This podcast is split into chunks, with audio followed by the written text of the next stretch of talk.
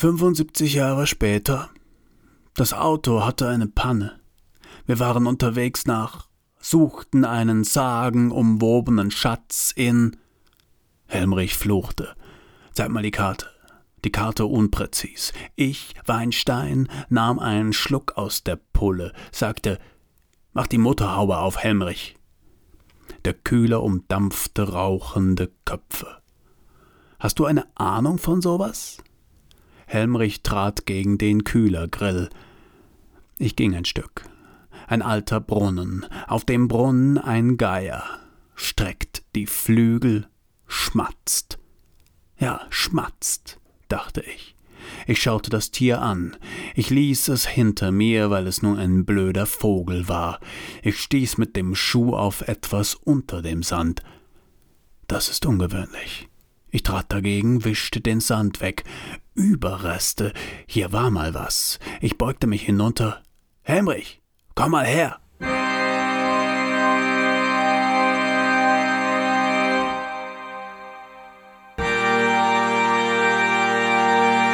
Dreiundzwanzigste Aventüre Das Unglück.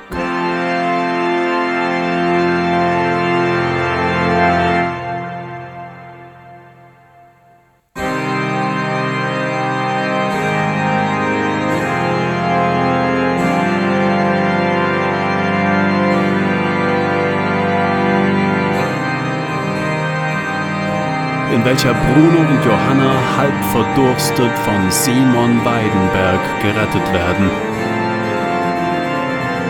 In welcher sie Simon Weidenberg für Walter Gastmann halten.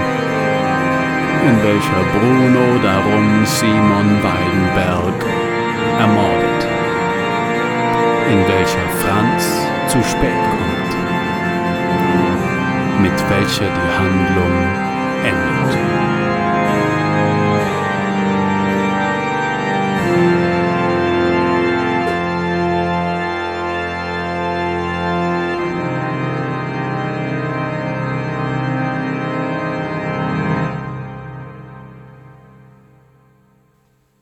Sie kamen in das Haus, sie betraten das Haus, sie öffneten die Tür, die Tür stand offen. Die Tür wurde geöffnet. Ein untersetzter Alter öffnete ihn. Die Tür war ungewöhnlich massiv für eine solch schäbige Hütte. An der Tür befand sich ein Türknauf aus Messing. Beim Öffnen gab die Tür ein Kreischen von sich. Ein Männchen blickte sie freundlich an. Es trug eine Kippa. Drinnen saß ein freundlich dreinblickendes Männchen an einem klapprigen Schreibtisch. Von drinnen kam die freundliche Aufforderung einzutreten. Da war niemand. Sich gegenseitig stützend schleppten sich Bruno und Johanna hinein. Sie lagen beide nebeneinander auf Pritschen, erwachten, man hatte sie gerettet. Das Männchen führte sie durch den Flur in sein Büro, wo er ihnen Möchten Sie Tee haben? fragte der Alte. Ich habe ihn frisch aufgebrüht. Ob sie wohl etwas zu trinken haben könne? fragte Johanna, die Durst hatte. Wasser, stöhnten beide, und das Männchen beeilte sich ihnen. Das tut gut, sagte Johanna. Bruno stöhnte, froh, stöhnen zu können. Gerne, sagten beide, und das Männchen goss. Das Zimmer war vollgestellt mit Gerümpel. Im hinteren Teil waren Bücher aufeinander gestapelt bis zur Decke. Dies ist mein Kerzenleuchter, er war aus Messing. Bruno und Johanna blickten sich um in dem Zimmer. Es war recht dunkel, obwohl es Mittag war. Staub wurde durch eindringendes Sonnenlicht zur Galertmasse. Es war ein kleines Zimmer. Das Zimmer wirkte recht geräumig. Es war ein sonderbares Zimmer. In diesem Zimmer zu sitzen, versetzt einen in eine andere Zeit, dachte Bruno. Welt, sagte Johanna. Ja, sagte Bruno, nicht Zeit, sondern in eine andere Welt, versetzte sein. Aber in was für eine, dachte er, und ließ den Blick weiter im Raum umherschweifen, um seiner habhaft zu werden.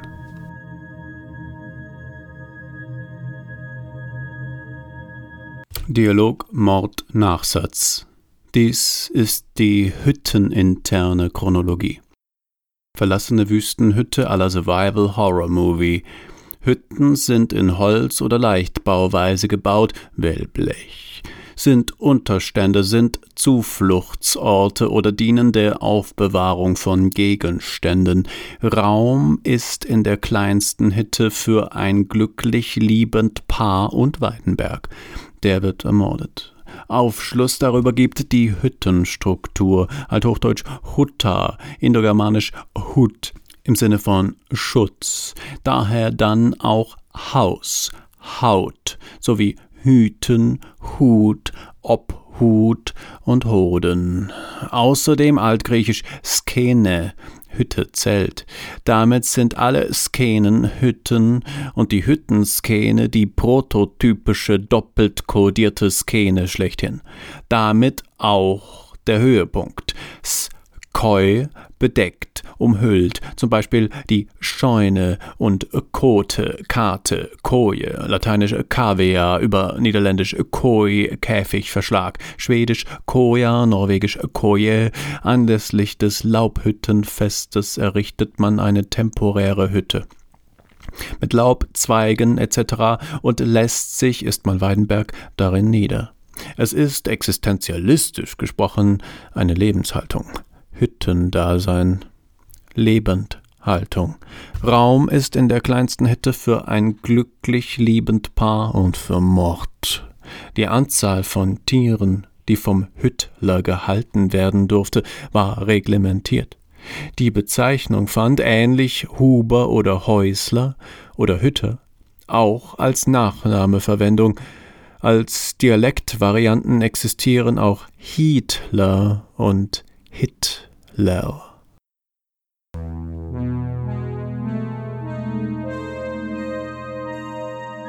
Ich liebe die Leute dafür, dass sie nicht so schlimm sind, wie sie sein könnten. Halt, stopp! Sie lesen nur ein Buch. Möchten Sie gerne einen Tee? Möchten Sie? Sie mochten keinen, sie mochte keinen Tee.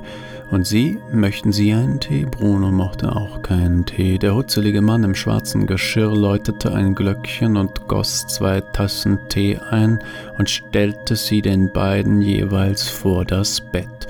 Dann ging er. Der Sturm war vorüber. Durch die losen Holzbretter flutete Licht in das ansonsten abgedunkelte, fensterlose Zimmer. Staub lag zentimeterdick auf den Schränken.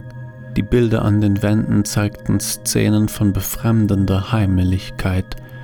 Bruno und Johanna lagen in getrennten Betten und kamen mutmaßlich gleichzeitig zu Bewusstsein.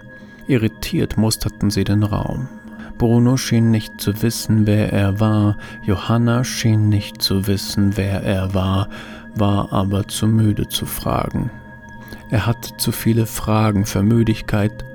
Er trank den Tee. Es schmeckte nach einer Zeit in den Bergen und Gemütlichkeit im Kreise der Familie. Wir sind hier angekommen, sagte Bruno, ohne zu wissen, wo sie angekommen waren, wenn er auch wusste, dass sie angekommen waren. Es ist alles nicht so wichtig, sagte Johanna, und Bruno wusste, dass das Gegenteil der Fall war. Johanna schien sich für nichts zu interessieren. Bruno wollte aufstehen, aber er fiel zu Boden. Ich bin noch zu schwach, dachte es ihn. Er hatte nicht gewusst, dass er im Hause Gastmanns war, aber jetzt wusste er es.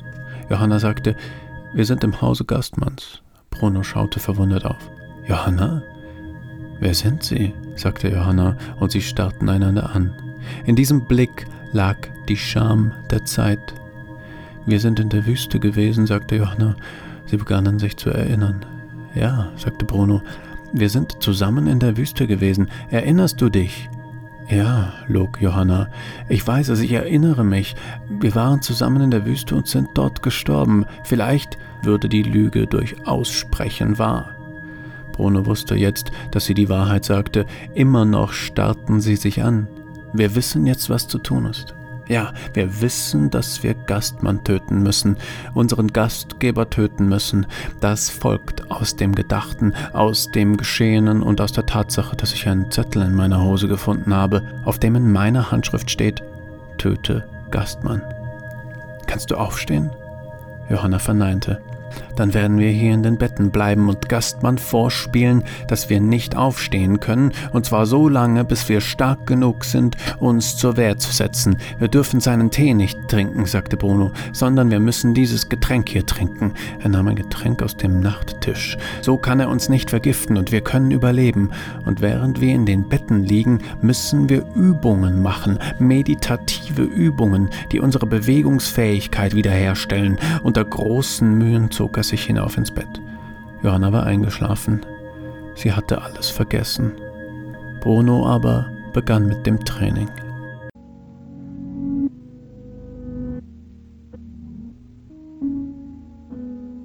Symbolsonate 21 der leere Becher schmerzte ihn, er erinnerte sich an eine schmerzliche Bechererinnerung. Die angefachte fackelte Erkenntnisse ab. Das Licht beschien die Fackel, der Körper tropfte auf die Fackel, verdampfte. Die unzählbaren Sterne gemahnten ihn an unzählbare Tote. Es waren unzählige, die leuchteten und ungezählte. Gastmann hatte Krallen ausgelegt. Phoenix, seine Phantomorganisation, sollte als zureichend, zugreifend ausgewiesen sein.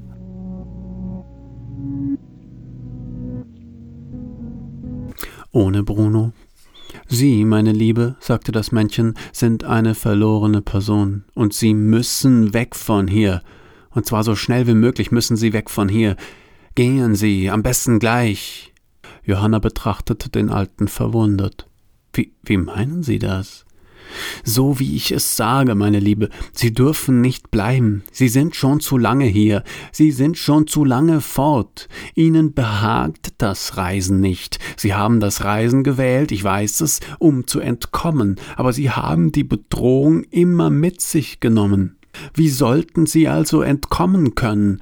Sie sind jemand, der nicht reisen darf. Sie sind eine, die bleiben muss. Ich sage nicht, dass dann alles gut wird. Ich sage nur, dass sonst alles furchtbar wird. Gehen Sie, Johanna. Gehen Sie jetzt und schauen Sie nicht zurück. Entschuldigen Sie, aber wie bitteschön soll es denn noch schlimmer werden? Ich glaube, Sie können sich nicht vorstellen, wie es mir geht. Ich, ich glaube, Sie können sich echtes Leid nicht vorstellen. Da wäre ich mir nicht so sicher, meine Liebe, sagte das Männchen und stülpte seinen Ärmel hoch. Was Johanna dort sah, schoss in ihr Hirn wie Tropfen heißen Siegellachs. Sie wollte sprechen, aber ihre Stimme versagte. Sie wollte aufstehen, aber sie war gelähmt. Ein Geräusch kam vom Flur. Es war Bruno.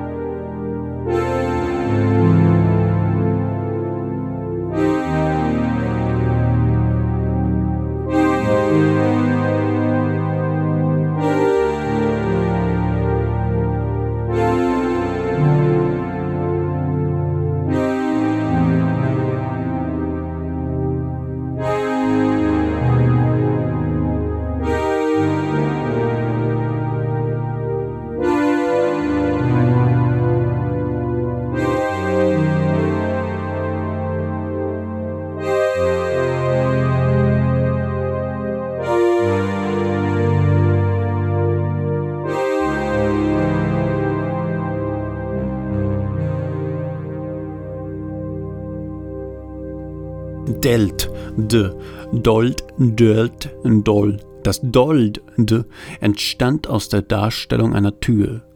Dies legt die Bedeutung Transformation, Veränderung nahe, was sie dem Dors, Ross, Ott Komplex nahebringt. Sie ist einer der wichtigsten Ursprungsstachbuben des Essentialismus, dem Glauben, dass abstrakte Konzepte eine Existenz in der Wirklichkeit besitzen. Aus diesem Grund ist Bruno, die Verkörperung von Rosot in der vorliegenden Erzählung, auch durch seinen Enthusiasmus für Türen charakterisiert. Er vermutet hinter ihnen den Zugang zu den Dingen selbst, ihren Urgrund im Absoluten.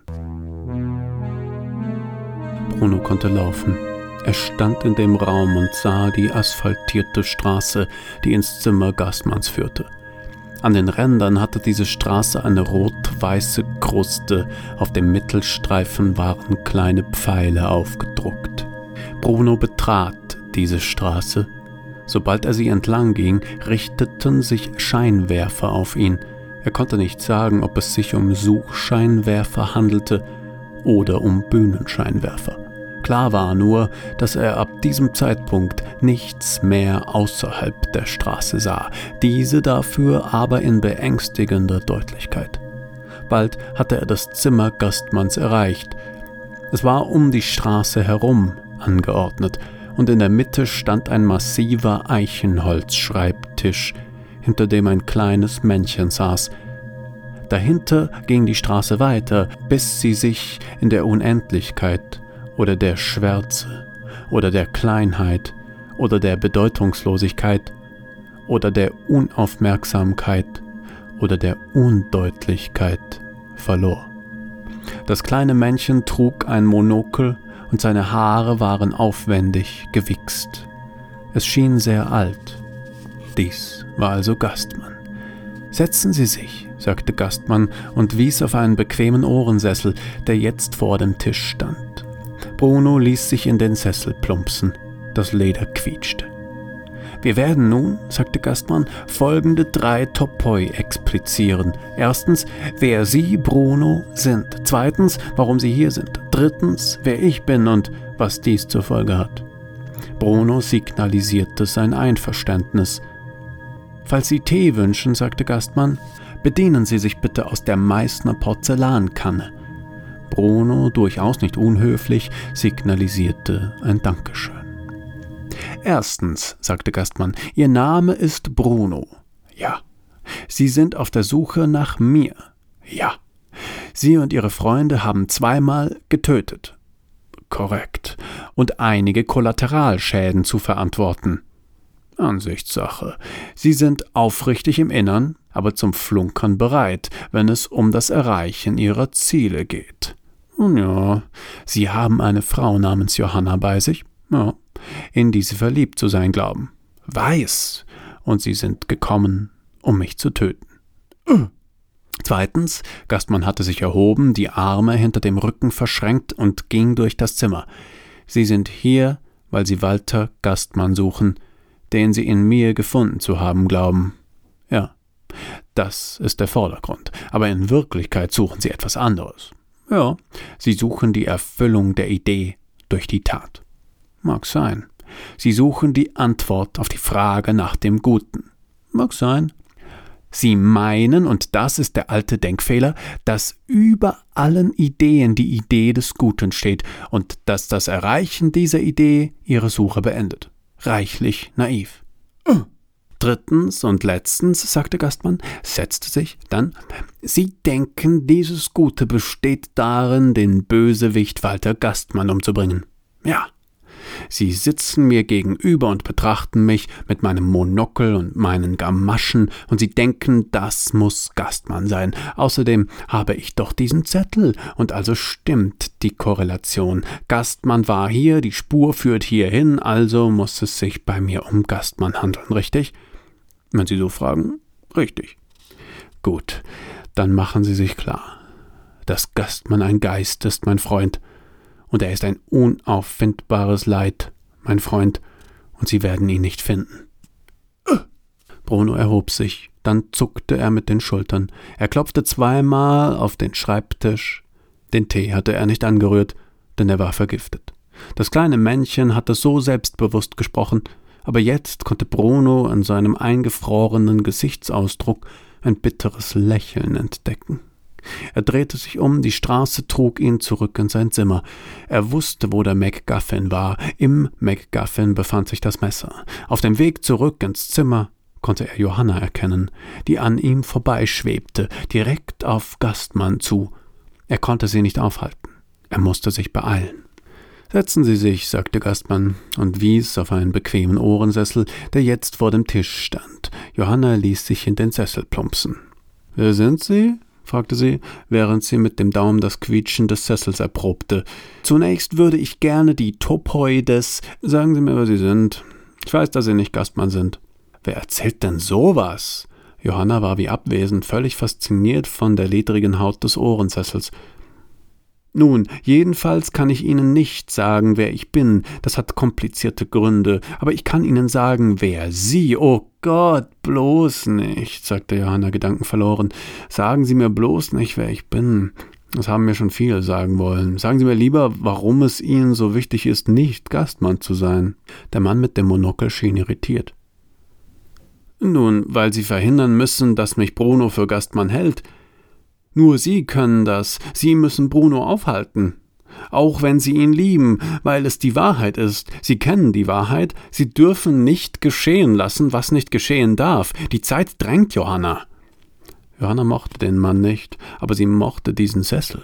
Johanna war eine Katze. Johanna wollte jetzt lieber spielen. Es störte sie, dass man von ihr so ernste Dinge verlangte, wo sie endlich die Beschäftigung gefunden hatte, in der sie aufging.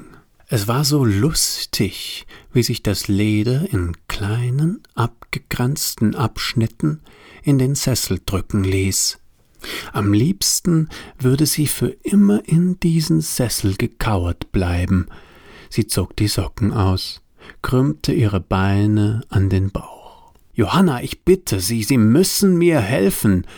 Johanna wollte ihm nicht helfen, sie wollte niemandem mehr helfen, nur noch schlafen. Es klopfte an der Tür. In der Tür stand Bruno.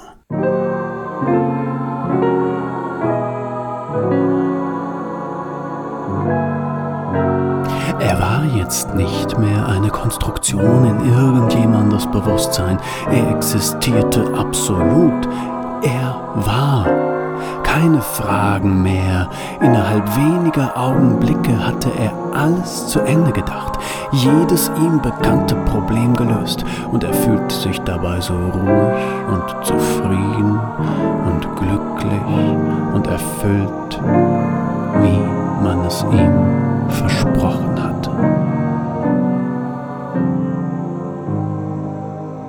Das Männchen lag am Boden. Bruno zerrte es nach oben, riss das Tischtuch vom Tisch, hielt das Männchen fest, band dem Männchen das Tischtuch um die Augen. Er zog das Tuch fest, machte einen Knoten hinein, noch fester. Das Männchen stöhnte, wehrte sich aber nicht. So ist es besser, flüsterte Bruno. Bruno, schrie Johanna, du bist nicht Herr deiner selbst. Nein, sagte Bruno, und gewiss war er das nicht. Er fühlte sich besser mit dem Tischtuch um die Augen des Männchens, so würde er Gastmann töten können.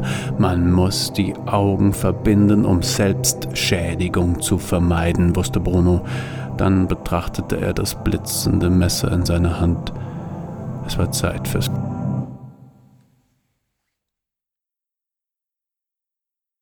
Johanna in sich vergraben, da liegt sie, in sich vergraben kann nichts tun.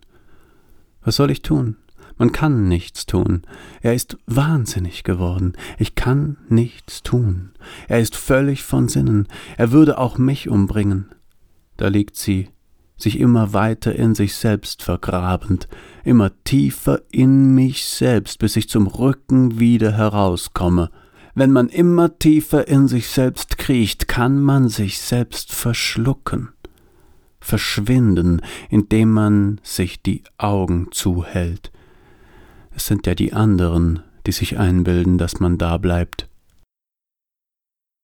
An ihren Füßen spürte sie das Rot, warm und flüssig. Der Blick zu den Füßen ist der Schutz vor dem Panorama. Die Feuchtigkeit als Verbindung zu der Ungeheuerlichkeit vor ihren Füßen. Sie zieht den Blick, aber ich halte den Blick zurück auf meinen Füßen. Nur Gerade der Blick auf die Füße weckt den Drang aufzuschauen.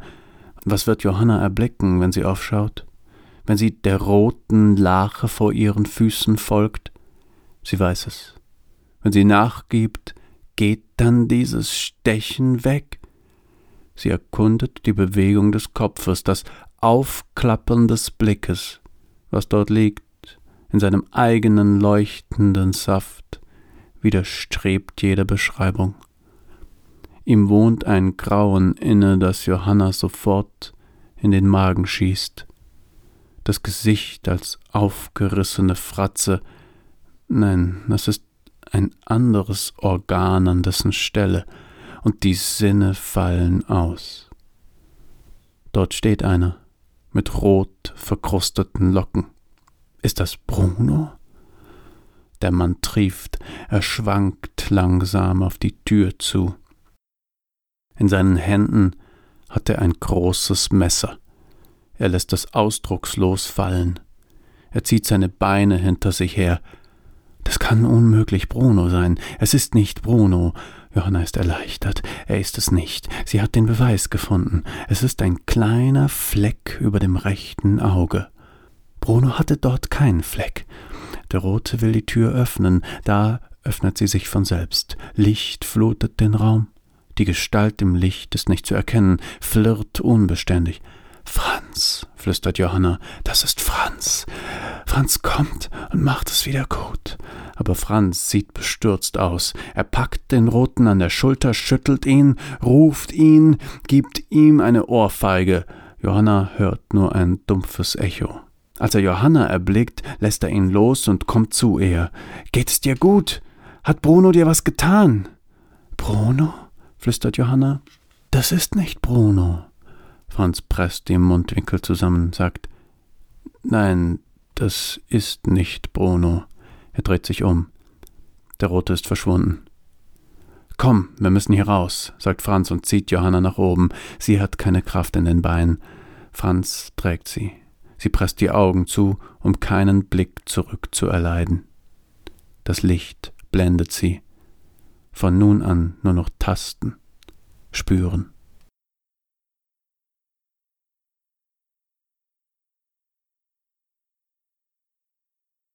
Franz steht wie zersplittert, sieht den blutüberströmten Bruno dahinter Johanna in sich vergraben, zitternd, wimmernd, das Gesicht im Staub. Langsam zieht sie es heraus. Franz? Die Wangen sind mit tränenfeuchtem, grauen Staub verklebt. Haltet ein, stammelt Franz halblaut, als ihm die Ungeheuerlichkeit bewusst wird. Er hat den unschuldigen Weidenberg ermordet. Der finale Stich durchfährt ihn. Dies ist keine Empfindung mehr. Franz eilt zu Johanna, verlangsamt seinen Schritt. Etwas ist jetzt anders. Er weiß es nicht zu sagen. Er beugt sich hinunter zu ihr. Johanna blickt ihn hilfesuchend an.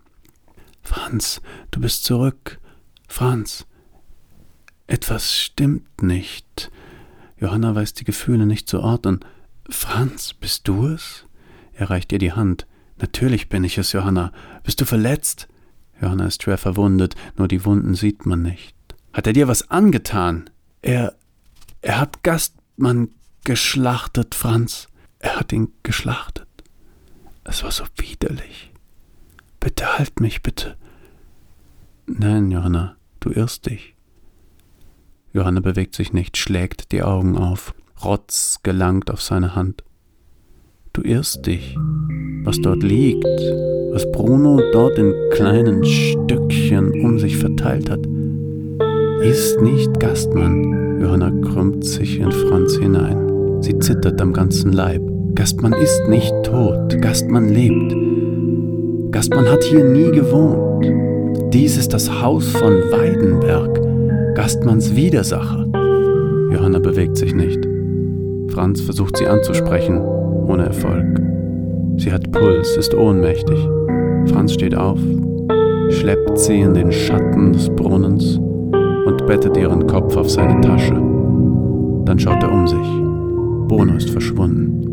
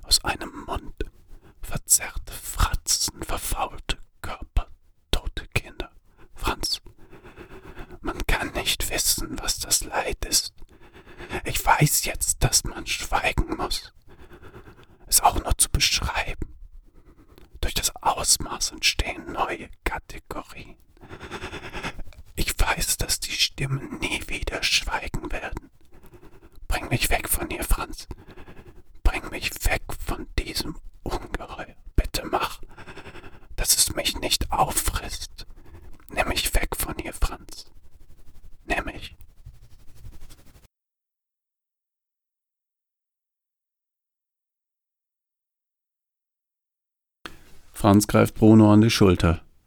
Und jetzt müssen wir das Haus in Brand stecken, Bruno. Steh auf und hilf mir. Bruno verstand nicht. Wir müssen sofort alles vernichten, das auf uns hinweisen könnte. Gastmann würde es gegen uns verwenden, um auch uns aus dem Weg zu räumen. Jetzt braucht er uns nicht mehr. Wir wollen es ihm nicht leicht machen. Hol alles an Decken und Tüchern, was du finden kannst. Suche nach Brennbarem. Vielleicht gibt es Öl. Wir beginnen bei den Büchern. Sobald das Haus in Flammen steht, verschwinden wir von hier. Deshalb muss alles perfekt brennen. Wir dürfen uns keinen Fehler erlauben. Los, steh auf. Bruno saß da und zitterte. Franz schlug ihm ins Gesicht. Steh auf, du tust, was ich dir sage, dann gehen wir unserer Wege. Steh auf. Bruno blutete aus der Nase. Woher hatte der auf einmal diese Kraft? War das noch Franz? Bruno stand auf. In einer halben Stunde hatten sie alles zusammen. Es fanden sich Decken, aber nur ein kleiner Benzinkanister. Franz zündete das Streichholz an und streckte es Bruno hin. Bruno zögerte, das Streichholz ging aus. Dann sagte er, Gib sie mir. Und Franz gab sie ihm.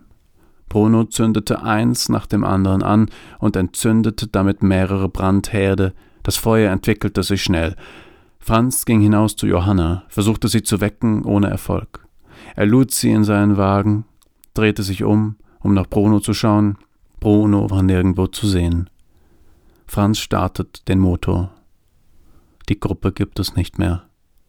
Franz gibt Gas. Bruno atmete den schwarzen Rauch. Er wollte sich bestrafen, sich ein Ende machen. Aber der Rauch war stärker. Er trieb ihn hinaus, machte ihn rennen.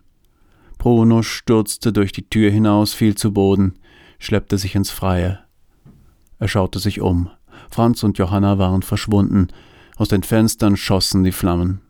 Der Rauch wölkte, kroch in sich, wallte in großen Schwaden. Das Feuer war ohrenbetäubend laut, es war augenzerschneidend hell. Bruno wusste nichts mehr. Man kann nichts hoffen, es gibt nur den Tod.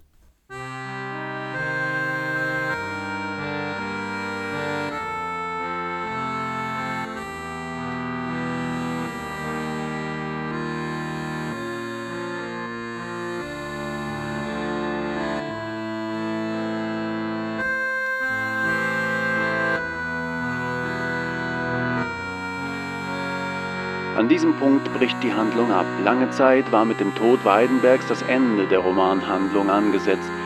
Dies sagte den zeitgenössischen Lesern vor allem insofern zu, als diverse Dreizahlenmoden aufkamen und man die erhaltenen Handlungselemente aufgrund der Trinität der Morde gut in ein aristotelisches Dreiakt-Schema einfassen konnte. Warum die Handlungselemente des heute allgemein als vierten Akt bezeichneten Teils verloren gegangen sind, ist umstritten. Als die wichtigsten Gründe werden erstens die deutlich magischen Elemente Deus ex machina, Unschärfe der Räumlichkeit, Kulissenstadt und die gewalttätigen Handlungselemente, explizite Darstellungen von Sexualität, Suizid eines Protagonisten angeführt. Zweitens das Auftreten des Fahrers, einer Figur, die als parodistische Anspielung auf einen berüchtigten Feldherrn des vorigen Zeitalters immer noch Konfliktpotenzial in sich barg.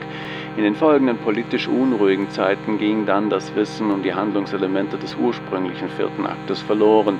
Dennoch schrieben bereits die Künstler dieser Zeit die Geschichte weiter, was vor allem die Wünsche eines für komplexe und unaufgelöste Handlungsfäden weniger interessierten Publikums widerspiegelte.